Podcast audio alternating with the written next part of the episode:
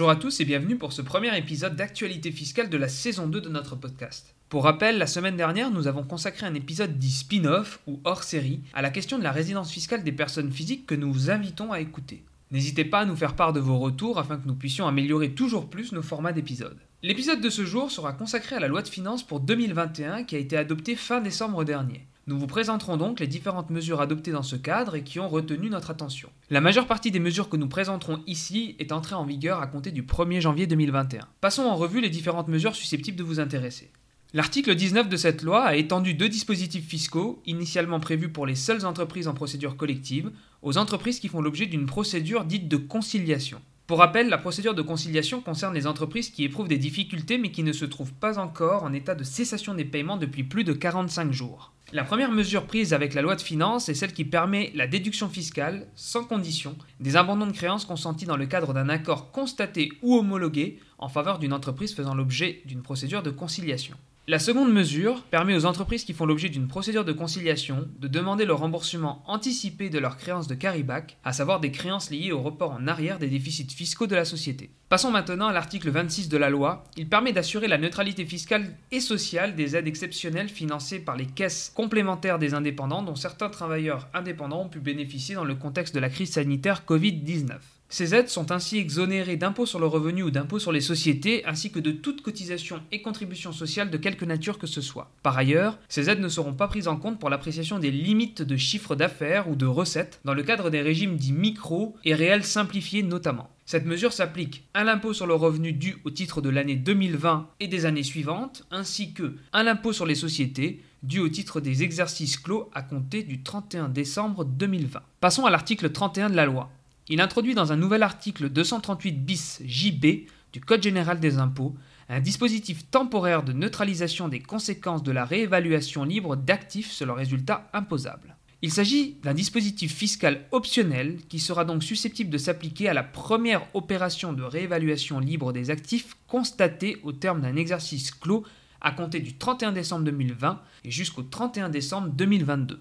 Pour rappel, la réévaluation libre des actifs est une opération comptable autorisée qui permet aux entreprises d'offrir une image plus fidèle de leur patrimoine en actualisant la valeur de certains actifs immobilisés. L'opération leur permet notamment de renforcer leurs capitaux propres et ainsi d'améliorer leur capacité de financement. Cependant, en l'état du droit actuel, cette opération est susceptible de générer un supplément d'imposition pour les entreprises qui y auraient recours. Ce dispositif vient donc pallier temporairement cet écueil. L'article 34 de la loi nous paraît également important. Il prévoit la suppression progressive de la majoration de 25% des bénéfices appliqués à certains revenus des professionnels non adhérents d'un organisme de gestion agréé ou assimilé. La suppression définitive de cette majoration, prévue pour 2023, passera d'abord par une réduction progressive de 2020 à 2022. L'article 39 de la loi a également retenu notre attention. Il comble une lacune législative prévoyant l'application de la majoration de 25% aux revenus réputés distribués imposé au prélèvement forfaitaire unique ou PFU. Pour la petite histoire, la réforme de l'imposition des revenus de capitaux mobiliers au PFU avait conduit par un jeu de renvoi du Code général des impôts à soustraire à la majoration de 25% les revenus imposés au PFU. Seuls y restaient donc soumis les revenus imposés sur option au barème progressif de l'impôt sur le revenu. C'est pour remédier à cet angle mort que la loi de finances pour 2021 a restauré cette majoration qui sera applicable à compter de l'imposition des revenus de l'année 2020. Que sont les revenus réputés distribués? Lors du contrôle fiscal d'une société, par exemple, toute rectification du bénéfice imposable à l'impôt sur les sociétés au titre d'une période donnée sera prise en compte au titre de la même période pour le calcul des sommes qui seront corrélativement réputées distribuées. Ce sont donc ces sommes qui feront l'objet de cette majoration de 25% lors de leur imposition entre les mains de la personne physique en ayant présumément bénéficié. Attardons-nous sur l'article 68 de la loi de finances maintenant. Il pérennise le taux de l'intérêt de retard à 0,2% par mois de retard au lieu de 0,4% par le passé. Il s'agit notamment du taux de l'intérêt de retard dû par le contribuable au titre des impôts, droits et taxes recouvrés par l'administration fiscale, et corrélativement du taux des intérêts moratoires dus par l'État ou par le contribuable le cas échéant. L'article 168 de la loi nous paraît également devoir être évoqué. Il proroge de 3 ans l'avantage fiscal du dispositif dit Pinel, tout en réduisant progressivement le taux.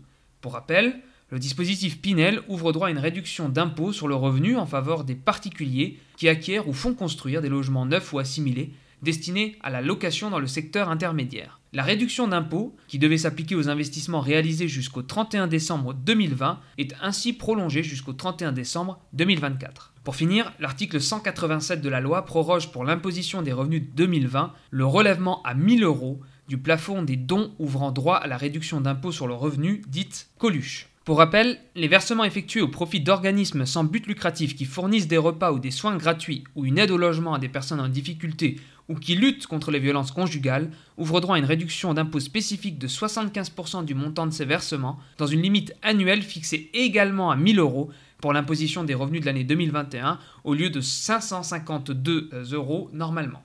A noter que les versements supérieurs à 1000 euros ouvrent droit à la réduction d'impôt de droit commun au taux de 66% et dans la limite de 20% du revenu imposable. En espérant que ce tour d'horizon des principales mesures de la loi de finances pour 2021 vous ait été profitable en vous permettant de mieux cerner les dispositifs y afférents, nous vous donnons rendez-vous au prochain épisode. A très bientôt.